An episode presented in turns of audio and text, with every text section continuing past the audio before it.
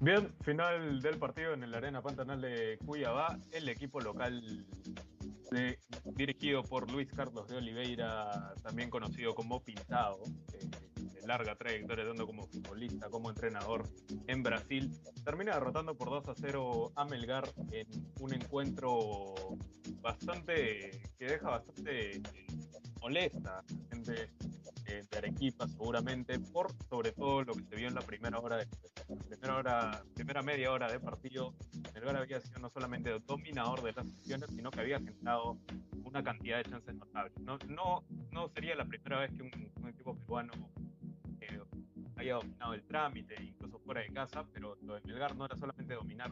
el balón, tenerla un poquito más, sino que era generar, era llegar con bastante claridad al arco de Walter. Pero entre Martín Pérez, Luis Iberico y Bernardo Cuesta se encargaron de repartirse las chances cerradas. Es verdad que hay un notable mérito de Walter también, portero de Puquipá, que tiene un par de intervenciones notables, que supone que su arco se haya mantenido en cero. Pero lo cierto es que Melgar, después de ese minuto 30, tal vez un poquito más, pierde energía, pierde fuerza y se deja. El primer tiempo cierra con una 15 minutos un parejos, pero la segunda mitad Melgar termina de caer, termina de, ser un equipo, termina por ser un equipo bastante inocuo, bastante, falto, falto de, energía, de, potencia ofensiva, y cede ante un Cuyabá que sin hacer gran cosa, sin llegar más que una vez anterior a la apertura del marcador, eh, termina adelantándose al minuto 78 eh, después de penal que se cobra por falta de Alejandro Ramos sobre él. Había ingresado al minuto 68, es decir, 10 minutos antes por el 9 Andrés Felipe, que había hecho un mal partido. Eh, no acierta en el tiro penal, de hecho se lo ataja Cáceres, pero en el rebote sí tiene la oportunidad de pierna izquierda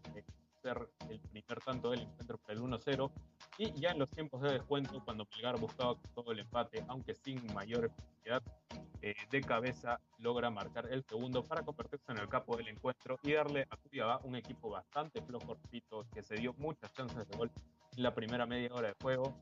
en la victoria eh, en esta apertura del grupo B de la Copa Sudamericana 22. Una pena para Melgar, no quiero repetir la frase que ha sido la gran Perú, pero lo cierto es que sí se repetido una tendencia y ha sido que un equipo peruano llegó muchísimo, no aprovechó sus chances, se dio finalmente de un equipo de débil como Cuiabá que se termina llevando la victoria con poco, pero con lo necesario para hacerse con los primeros tres puntos en la Copa